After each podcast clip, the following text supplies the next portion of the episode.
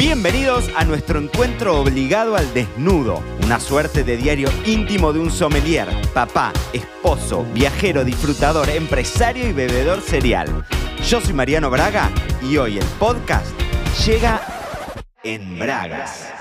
Bienvenidos a un nuevo episodio de Me lo dijo Braga en Bragas, viernes 27 de mayo. ¿Cómo andan todos esos bebedores cereales? Si me escuchan así como con voz cansada, es que vengo, vengo, bien, apedreado, baqueteado, les diría.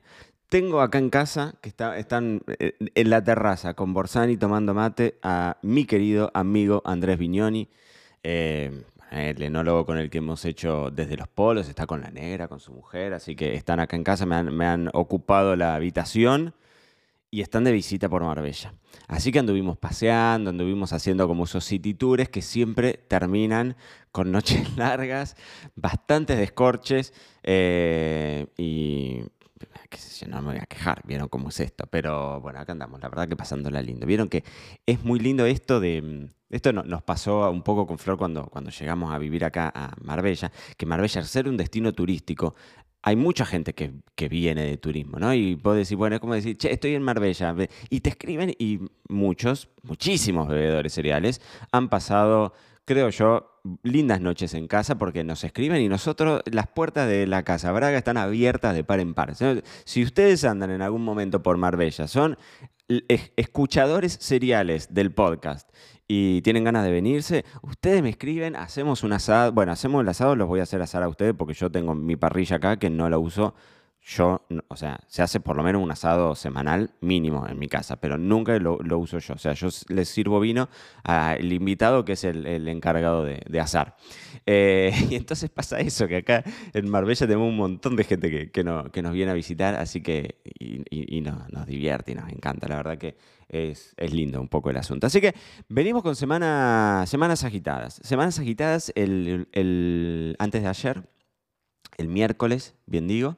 Em, tuvimos, nos tuvimos que ir a Granada. Teníamos un turno con Mateo por, un, por el implante coclear que tiene. Bueno, fuimos a, la parte de implante coclear lo hacen únicamente en Granada, o sea, la sede que nos, que nos, que nos convoca a nosotros desde Marbella tiene que ser a Granada, que son como dos horas y media. Granada, un lugar hiper famoso mundialmente por bueno, la Alhambra y Em, tienen ahí una, unas pistas de esquí que son espectaculares. Eh, que estoy estirando para hacer, hacer tiempo para acordarme del nombre, pero no me sale. Esperen que lo vamos a googlear. ¿Cómo, cómo se llama la.? Es, muy famoso. Y de hecho, creo, creo no estar eh, equivocado, es el, punto más frío de España. Y está eh, es espectacular porque las pistas de esquí, esquías y se ve a la distancia el, mar. Sierra Nevada, ahí está, en una estación de esquí montaña en Granada. Ahí lo, acabo de googlear. Bueno, la cosa es que terminamos yendo a Granada, ¿no? Todo esto en el marco de que nos dieron un turno para el otorrino como cuatro meses de, de, distancia, ¿no? O sea, vos pedí el turno y te dan para cuatro meses. Bueno, qué sé yo qué llegamos.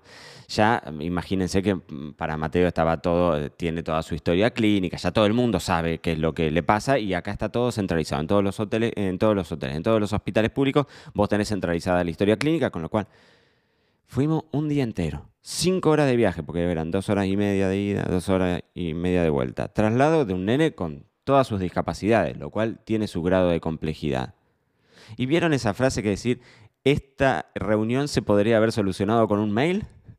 Este, este, encuentro se podría haber resuelto con un mail. Bueno, exactamente eso pasó. Llegamos y nos tomaron los datos y dice, bueno, genial, ahora les van a dar el turno para que vengan al otorrino. Y pero este era el turno del otorrino. No, nosotros somos los otorrinos de pediatría, pero específicamente el implante... Te tomaron los datos. Me habían llamado cinco veces para confirmar ese turno. Gestión del tiempo. Y yo soy un hincha pelotas absoluto con el tema de la gestión del tiempo. Hemos hablado del time blocking acá y demás. ¿Cuántas reuniones vos las podrías resolver con un mail? ¿Cuánto tiempo a veces uno pierde y lo puede reemplazar con un mensaje de WhatsApp? Qué tremendo, ¿no? Porque en esta situación de la, de, la virtualidad y que ahora estamos todos más cancheros con eh, Zoom o con, eh, con, bueno, qué sé yo, con todas estas videollamadas, si se quiere, eh, terminamos teniendo como una suerte de reunionitis, porque es un concepto ese de la reunionitis, decir, que al pedo nos estamos viendo las caras y lo podríamos haber resuelto con un mail, lo podríamos... Y pasó lo mismo ahora en Granada. Y no solamente ese tema de la gestión del tiempo, sino yo siempre pienso, y, con, todo, con todos los que me rodean siempre le digo lo mismo, el tema de la empatía que es, una, es un asunto, siempre se habla de la empatía, ¿no? Como de esas habilidades que uno no las, que no se estudian, ¿no? Pero que tiene que ver con la inteligencia emocional. Hay el, libro de inteligencia emocional que va, em, que, habla muchísimo al respecto, ¿no? La empatía, esto de, de, ponerte en el lugar del otro y pensar, decir, che, escúchame, te estás trasladando con un pibe con discapacidad que ya pesa, tiene sus 10 años, tiene su escuela, tiene sus rutinas, tiene su, traslado, es gente que vos ya sabés que tiene que hacerse un viaje desde Marbella.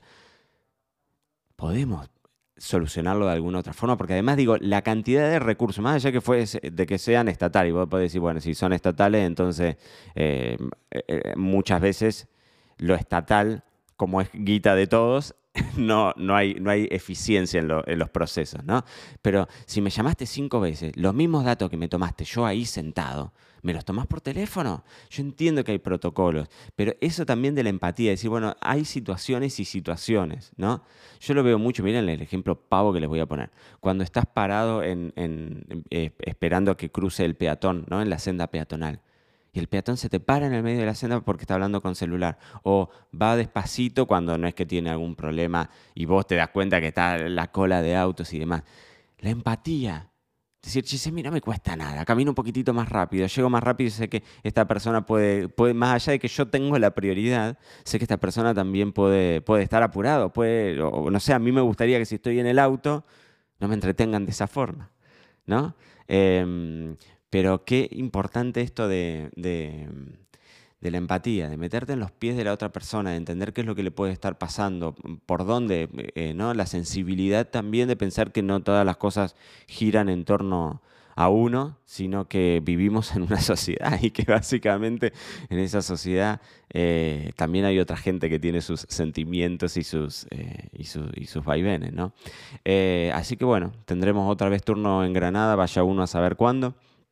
Eh, decir que el viaje es lindo. Ahora encima nos dieron turno para un lunes, así que nos vamos a ir, supongo yo, con toda la familia, aprovecharemos y haremos visita, porque no pudimos visitar nada de Granada, salvo ver a la distancia Sierra Nevada, como les digo, que la verdad es que se ve un, lugar muy lindo. Y yo estuve en Granada hace muchos años, pero bueno, los tenemos acá tan cerquita, tan cerquita, y el camino es espectacular.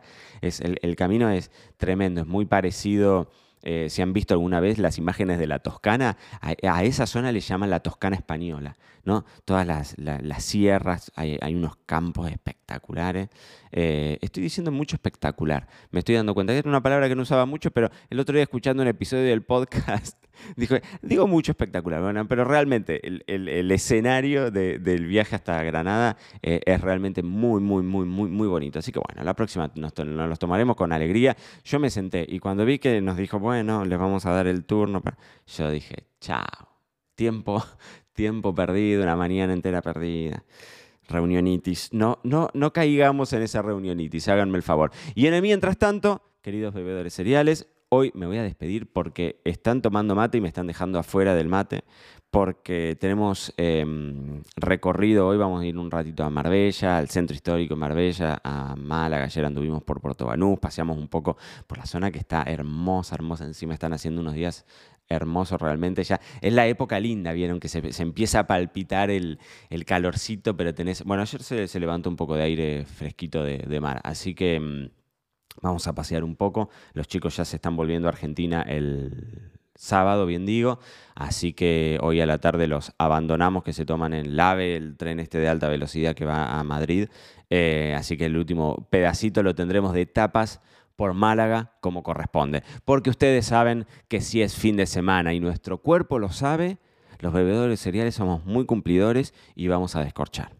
Así que buen fin de semana para todos. Nos vemos el lunes en otro episodio de Me lo dijo Braga, el podcast. Esto fue todo por hoy. No te olvides suscribirte para no perderte nada y que sigamos construyendo juntos la mayor comunidad de bebedores cereales de habla hispana. Acá te espero en un próximo episodio.